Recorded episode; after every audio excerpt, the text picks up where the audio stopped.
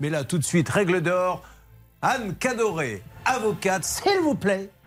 La règle d'or sur RTL. Allez-y. Alors effectivement, Julien, quand il y a un abandon de chantier, la première euh, chose à faire, c'est de faire un PV de constat d'huissier. Comme ça, vous constatez la situation.